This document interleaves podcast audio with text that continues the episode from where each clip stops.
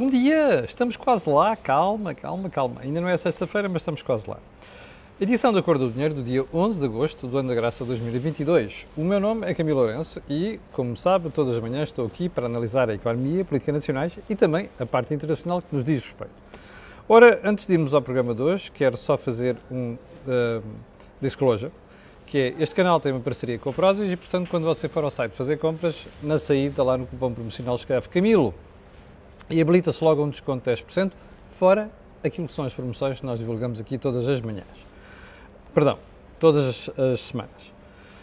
Um, vamos então ao programa de hoje. É muito longo e, particularmente, no período antes da ordem do dia. Um, tenho que lhe dizer também, já agora deixe-me dar-lhe aqui uma nota que é para depois a pessoal dizer que eu não, não, não falei. Um, eu sei que há muita gente que me espera que eu comente, até pelos comentários de espectadores, uh, questões sobre taxas de juros relacionadas com o valor da inflação de ontem.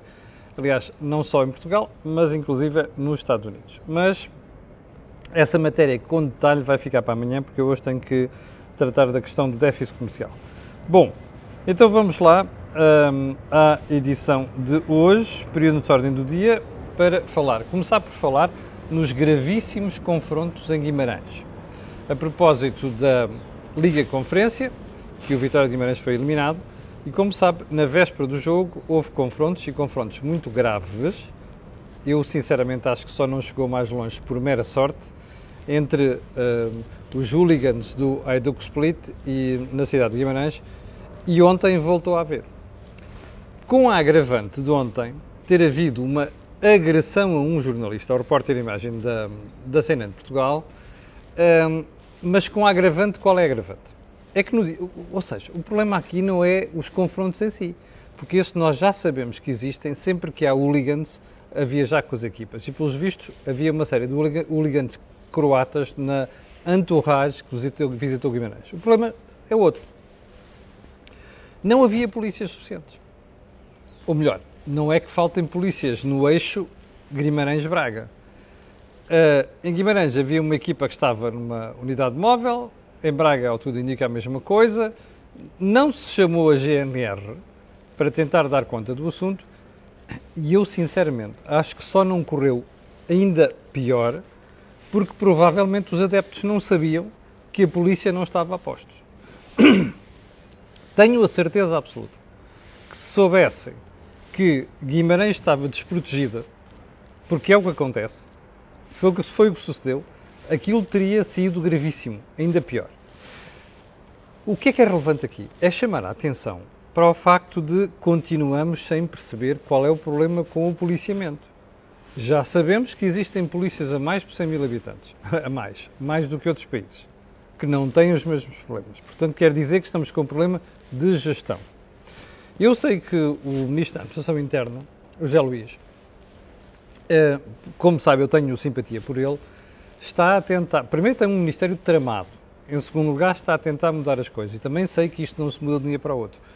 Mas convém que alguma coisa de urgente comece a ser feito, porque um dia destes é um desastre e depois vamos estar aqui a lamentar. E porquê é que o problema de Guimarães é grave, foi grave ontem? Porque ontem já se sabia que aqueles tipos estavam lá. E pelos vistos, o acompanhamento policial não terá sido o melhor, porque entretanto en passant, o repórter de imagem da CNN de Portugal levou por tabela. Espero que o indivíduo que fez aquilo, que está preso, uh, além de ir a tribunal hoje, seja severa, severamente punido por aquilo. E vamos ver se a UEFA acorda e, e, e adota um mecanismo efetivo, útil, para não deixar esta malta voltar aos campos, aos campos de futebol. Bom, ponto seguinte duas mortes de ontem que nos entristecem soberanamente. Não apenas, primeiro caso, Fernando Chalana, não apenas por eu ser do Benfica. Chalana era um grande jogador, já todos nós sabemos, um jogador de eleição que fez história não só no Benfica como na Seleção Nacional. É uma pena aqueles nossos ídolos de juventude que mais um que nos deixa. A segunda morte de ontem é igualmente penosa General Almeida Bruno. Eu não o conheci, tinha uma admiração enorme por ele. conhecia a história dele de antes do 25 de Abril, a forma como lutou na Guiné, a contestação anterior regime, um, o, a tentativa de dar cabo dele já um pouco antes do 25 de Abril pela PIDE, o seu papel no, na reação aos disparates que se fizeram a partir de 11 de Março, o general Almeida Bruna, além de ter sido o responsável pela Academia Militar, é uma daquelas pessoas que nos fica na alma. É uma daquelas pessoas que nos fica no coração. Porque lutou pela democracia antes do 25 de Abril e isso tinha custos muitíssimo grandes, nomeadamente no militar. Ele foi ajudante do general Spínola, mas sobretudo porque soube ser coerente depois do 25 de Abril. Portanto, vai-nos fazer uma tremenda falta pessoas como ele. Ponto seguinte. Hum, vou voltar à história do Sérgio Figueiredo. Eu gostava mesmo de pôr isto para trás das costas, sinceramente. Mas vou voltar porque, entretanto, uma série de espectadores hum, me questionaram sobre algumas coisas. Em primeiro lugar, se eu ia falar sobre a questão do salário. E porquê? Porque ontem chegou a, ficou a saber-se que o salário base do Sérgio Figueiredo vai ser 70 mil euros, ou seja, que até vai ser superior ao salário do Ministro, das Finanças. Bom, eu não estou nada preocupado com a questão do salário. Eu acho que quem desempenha funções na política deve ser bem remunerado. A questão continua a não ser essa. A questão é outra. E era bom que as pessoas deixassem esta coisa populista dos salários. Eu sei que num país onde se ganha mal, ter uma pessoa que vai fazer para ali o que vai fazer, a ganhar mais do que o salário do ministro, é uma coisa que preocupa muita gente. Mas a questão não é essa, honestamente, e vale a pena pensarmos nisto. O problema é um problema de fundo, para além daquela questão dos revolving doors, da troca de favores, do, do, do frete que eu disse ontem, hum, há aqui outras questões. A primeira, eu ontem à noite estava a ver um artigo do público da jornalista Leonete Botelho, muitíssimo interessante, em que ouviu duas pessoas, a Susana Peralta e o Jorge Bacelar Gouveia, em que dizem que aquilo são funções redundantes. Aliás, Bacelar Gouveia diz inclusive é que um, faz sentido o Tribunal de Contas olhar para, para aquela nomeação, por causa da eficiência na utilização de recursos públicos. Uh, eu, eu, o que me preocupa aqui é duas coisas. Primeiro, a questão do jornalismo em si e das portas giratórias e da ligação do jornalismo ao poder. Preocupa-me como diz eh, o artigo, que afinal parece que já existe um serviço, ou mais do que um serviço, dentro da administração pública, um é Planap, eh, acho que é assim. Ah, depois acabei por ver isto também no artigo de João Miguel Tavares do Público de hoje, que é muitíssimo bom. Uh, mas outra coisa, que é uh, o, o perceber que, precisamente por isso, há uma redundância de funções. Depois há um pormenor que eu contei na, CN, na, C, na CMTV uh, eh, antes de ontem, que houve espectadores que me disseram bem, então, você não percebi aquilo muito bem, você importa-se contar isso no programa da manhã, porque eu não falei aqui no programa da manhã. E tem a ver com outra circunstância, que reforça a ideia de troca de favores. Sérgio Figueiredo estava apontado à direção da RTP, quando Gonçalo Reis saiu de lá. Eu não tenho particular apreço pelo, apreço pelo trabalho de Gonçalo Reis. Uh, mas tenho ainda menos apreço pelo trabalho que está a ser feito pela atual, atual direção, na RTP. Uh, ah, muito concessionada, muito com poder, não é concessionada, muito encostada ao poder. Eu até acho que o Sérgio Figueiredo teria feito o melhor trabalho se tivesse sido nomeado Presidente da RTP. Mas qual é que foi o problema aqui? Sérgio Figueiredo não foi para Presidente da RTP por decisão do António Costa.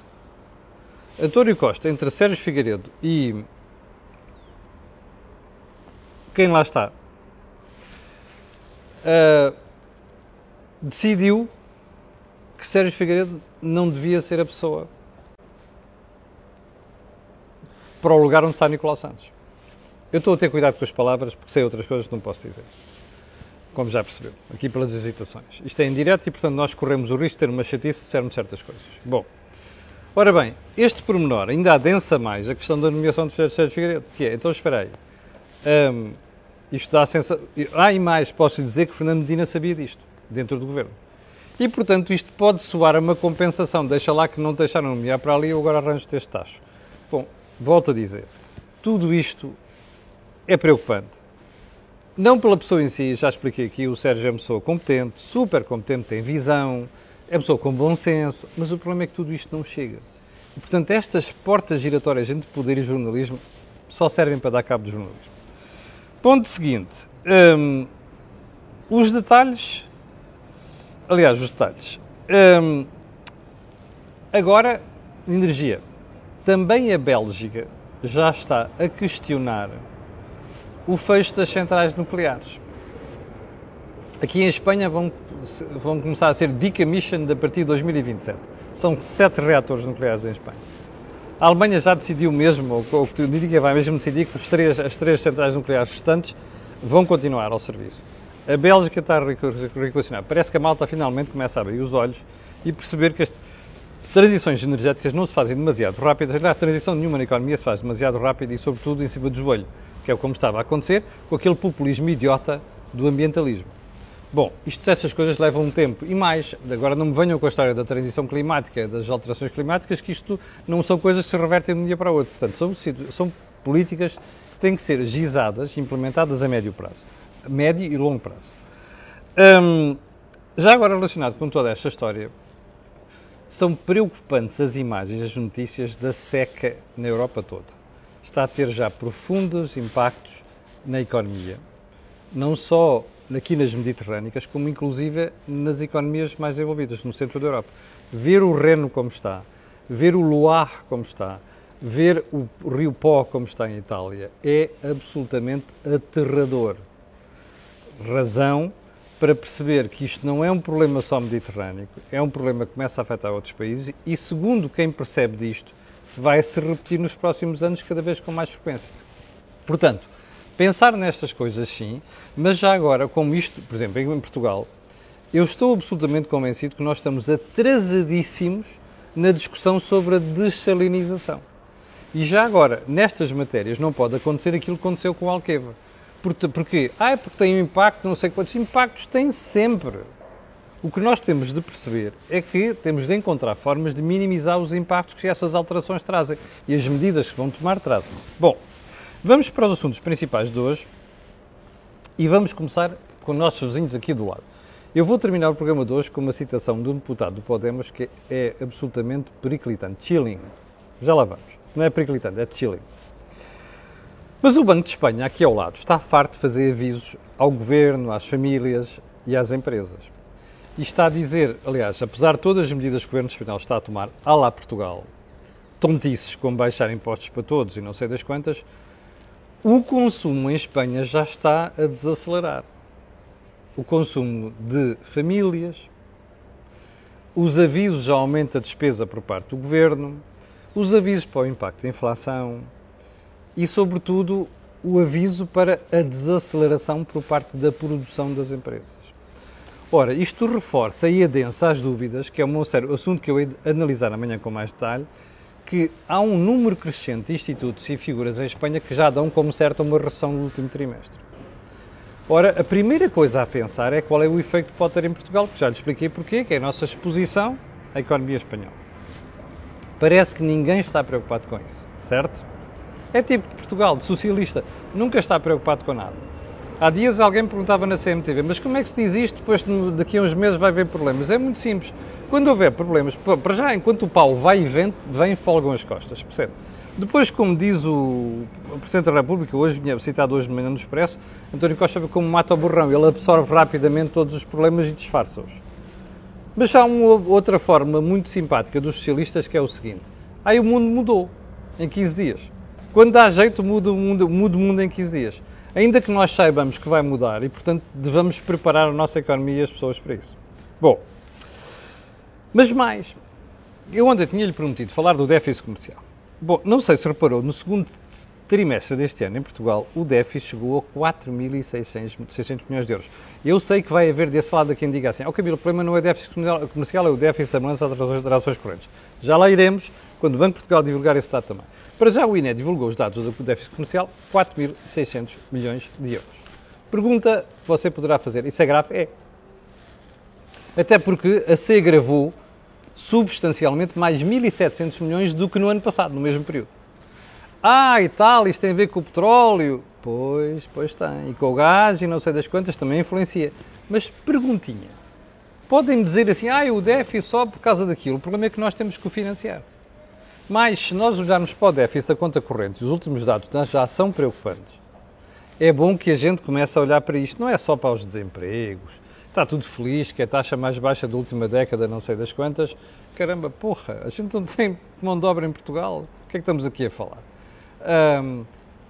E inflação e essa história toda, é bom não perder o olho daquilo que é a balança corrente, porque é isso que normalmente nos atira para problemas graves. Né? As três vezes que tivemos chamar gente cá de fora por ordem na casa, gente de fora por ordem na casa, foi precisamente por problemas com a nossa exposição ao exterior, ou seja, a nossa conta externa. Bom, entrando no, na análise propriamente dita dos temas principais, inflação. Como você viu ontem, o INE divulgou a inflação. Eu de manhã esqueci-me de dizer aqui que era dia de divulgar o valor da inflação. E o valor da inflação ficou em 9,1%. Ouviu bem? 9,1%. Primeira questão. Há quanto tempo é que isto não se verificava? Desde 1992. Ora, isto significa o quê? Significa que alguém, já não é um problema só nosso, se descuidou soberanamente no Banco Central Europeu, estamos fartos de falar disso, mas agora começamos a olhar para outras coisas. Bem, mas espera aí, porquê é que a inflação subiu tanto? Quando se decompõem aquelas classes todas, há duas que ressaltam. A alimentação, epá, coisas como o peixe, até os legumes, a fruta, e também, obviamente, a energia, os preços de combustíveis e por aí adiante. Não há volta a dar. Bom, o problema é que, no caso da alimentação, não é bem assim. Mas no caso dos combustíveis e da energia, isso são coisas voláteis. Estão a acontecer agora, daqui a um ano ou dois, se as coisas resolverem na guerra, é provável que o assunto fique resolvido. Pergunta: é só esse o problema? Não. E cada vez que você ouvir um governante aparecer com esta estupidez, ou o Banco de Portugal, ou outro analista qualquer, diga-lhes assim: não nos atirem areia para os olhos. E porquê é que eu lhe digo isto? Se você for olhar para os mesmos indicadores do INE ontem, sobre a inflação, e olhar para aquele indicador que para mim é o mais importante, que é a inflação subjacente, é aquela que subjaz, como o próprio nome indica, que tira do cálculo a alimentação e os combustíveis, ou seja, a energia. Que é que acontece? Os preços subiram 6,2%. Quanto é que tinha sido no mês anterior? 6%. Ora, o que é que isto indica? que tirando a lenha que você meteu agora, que é a alimentação e a energia, você já tinha ali outra lenha a crepitar. Ora, e esta lenha continua a crescer, o fogo continua a chegar ao resto da lenha. Significa o quê? Que você, mesmo que tirasse neste momento o efeito da alimentação e dos combustíveis, os preços continuariam a subir. Não tão pronunciadamente, não tão rapidamente, mas continuariam a subir moral da história, isto não é um problema apenas da guerra. Já andamos a dizer isso também há vários meses. Ora, o que é que isto significa? Que provavelmente em setembro os meninos do Banco Central Europeu vão ter que puxar a taxa de juros ainda mais. Não é 0,25, provavelmente é 0,5. Ora, isto vai alterar substancialmente já as condições de financiamento. Aliás, as Euribor estão a um nível mais alto neste momento do que é que se não se via há décadas, ah, perdão, há 10 anos, pelo menos. Portanto, você está a perceber o que é que isto vai acontecer. Bom, segunda conclusão. Também já percebeu as queixas das pessoas, por todo o lado, nos supermercados, em artigos de opinião, em conversa de rua, não é? Aliás, você olha para isto e percebe. Com, com a inflação em 9,1% e com os salários do setor privado a crescerem 2, 2,5%, veja a perda de poder de compra. Agora veja o impacto disto em classes desfavorecidas. É por isso que a mim me preocupa sempre o não controle da inflação. É que os que sofrem mais são sempre os mais pobres. Ou, se quiser, os mais desfavorecidos. Não quiser utilizar a palavra pobre, que há quem tenha um problema com a palavra pobre em Portugal. Bom, a segunda classe que leva com isto chama-se Estado. Porque os funcionários públicos foram aumentados em 0,9%, agora faça as contas, que é para perceber quanto é que perdem. Mais de 8%. Aliás, assim como eu critico, como você sabe, gosto de elogiar. E já agora queria lhe mostrar. Uh, ai, não é isto, onde é que está? É a manchete do Diário de Notícias hoje. Deixe-me só pôr do, do avesso, que é para você conseguir ler bem. E aqui está. Inflação arrasa salários de médicos, professores e empregados de escritório. Bom, é mesmo assim? É. É óbvio que o Diário de Notícias destaca isto, mas de facto o efeito é muito grande. O que significa que você pode olhar neste momento para aquelas declarações como foram feitas pelo Banco de Portugal há pouco mais de dois meses, que era, ah, este ano prevê-se uma quebra de poder de compra das famílias de 1%. 1%. Com isto a manter-se o nível em que está. Bom, a malta está doida. Aliás, vamos relacionar isto com uma conversa há bocado sobre o Banco de Espanha e sobre a economia espanhola. O Banco de Espanha está farto de fazer avisos sobre a economia, ao governo, às famílias, às empresas. curioso, não estou a ver o Banco de Portugal muito preocupado com isto. Eu vou aguardar para ver as próximas análises do Banco de Portugal, a ver se continua a fazer fretes ao Governo ou se tem os sustém no sítio, que é para fazer aquilo que o Banco de Espanha está a fazer, que é alertar atempadamente a malta para o dilúvio que aí vem. Percebe? Bom, fete la liaison. Bem, hum, vamos então para uma outra matéria. Já estamos com 20 minutos, mas eu vou matar isto hoje. Você recorda-se, talvez, segunda-feira o público trazia na manchete que o PRR estava a demorar muito tempo para ajudar empresas em dificuldades. Eu não analisei aquilo logo na altura. E porquê? Porque quis tirar alguns dados sobre isto. O público diz que tem a ver com falta de pessoal? Tem. O público explicou na altura que tem a ver com a alteração também de liderança. O Banco de Fomento teve sem liderança executiva durante mais de um ano e meio. Essa, tem tudo a ver com isto. Mas atenção, há aqui um problema mais fundo, que é, se você olhar para os critérios que foram fixados pelo Banco de Fomento para ajudar as empresas com base em recursos do PRR, vê que há ali requisitos muito exigentes. E agora, diga uma coisa, você acha mesmo que empresas em dificuldades, porque isto não é toma lá dinheiro, isto são, isto é financiamento e é dado sob condições. Se você for olhar, e às vezes nós jornalistas não fazemos esse trabalho, se você for, aliás, fazemos às vezes, mas não fazemos muito bem. Se você for olhar para aqueles critérios todos que lá estão fixados para que as empresas possam cumprir, aquilo é muito difícil de cumprir, percebe? Porque não é, repare, você foi um período de pandemia, sim senhor, mas depois são os outros indicadores, nomeadamente os braços financeiros. E eu até anotei aqui alguns deles, mas não vou sequer estar aqui a falar que é para não, também não causar. Primeiro é especializado, é matéria especializada. Segundo, também iria cansá-lo porque uma boa parte das pessoas não ia perceber os critérios financeiros. O que é que eu lhe posso dizer isto, sobre isso? É, os critérios são muito apertados. E, portanto, primeira pergunta, isto foi feito porquê? Para que o banco de fomento não caia em problemas? Ou foi feito já também com critérios apertados para que não haja muitas empresas que possam beneficiar daquilo? Eu não sei. Mas há uma coisa que sei. O banco de fomento é um banco. Portanto, não pode embarcar, como já embarcou, aliás, numa série de operações muito bem denunciadas pelo ECO, nomeadamente no caso da EFASEC, não pode embarcar em facilitismos. E porquê?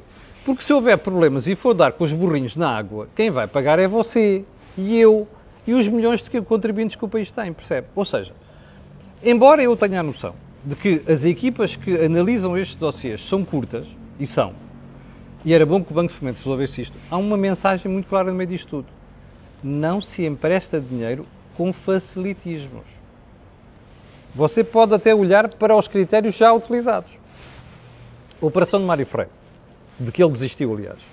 Porque é que lá estava spreads de 2,5% a 9%? Por causa do risco, percebe? Ah, também tinha 3 anos de carência. Muito bem. Mas está a ver aqui os critérios. Portanto, é bom que o Banco de Fomento também não facilite as coisas para além daquilo que é a prudência, percebe? Porque aquilo é um banco, não é uma agência governamental para distribuir subsídios aos lobbies e aos amigos, nomeadamente socialistas. Percebe? Capiche? Bom, vamos terminar com uma reflexão da semana. Um, não, uma pergunta antes de mais. Há quanto tempo lavra um incêndio na Serra da Estrela? Começou quando? A quantos conselhos já alastrou? Qual foi o prejuízo que eu acho que é incalculável para o Parque Natural da Serra da Estrela, que eu conheço muito bem, porque vivi na cidade da Covilhã por menos dois anos? Bom, isto é preocupante. Até por perceber que provavelmente, vamos, não gosto de falar disto agora, mas vamos falar disto aqui umas semanas, parece que houve erros sérios na forma como se articulou o combate ao incêndio. Devemos lá chegar. Um, frase da semana, eu vou-lhe mostrar. A frase da semana diz isto: falta guilhotina. Entre aspas. Esta frase foi dita por um deputado do Podemos antes de ontem a propósito do incidente, eu contei-lhe aqui, do rei Felipe VI de Espanha, na tomada de posse do Sr. Petro, presidente da Colômbia. Alguém na esquerda espanhola, na extrema esquerda espanhola, não gostou que o rei não se tivesse levantado perante um símbolo que nem é um símbolo oficial da luta anticolonialismo contra a Espanha. Do Sr. Simão Bolívar. Bom, nem sequer se preocuparem em perceber, ninguém sabe ao certo se aquilo é a espada do Bolívar. Mas who the fuck cares? Ah, desculpe. Who the... Desculpa lá. Uh, mas a questão aqui é, vamos atirar-nos àquele gajo que a gente não gosta da monarquia. Eu vou-lhe mostrar onde é que eu li isto. El Mundo de antes de ontem. Está aqui. Moncloa calha. Ou, ou seja, o governo calou-se. E o que o senhor diz é falta de guilhotina. Um,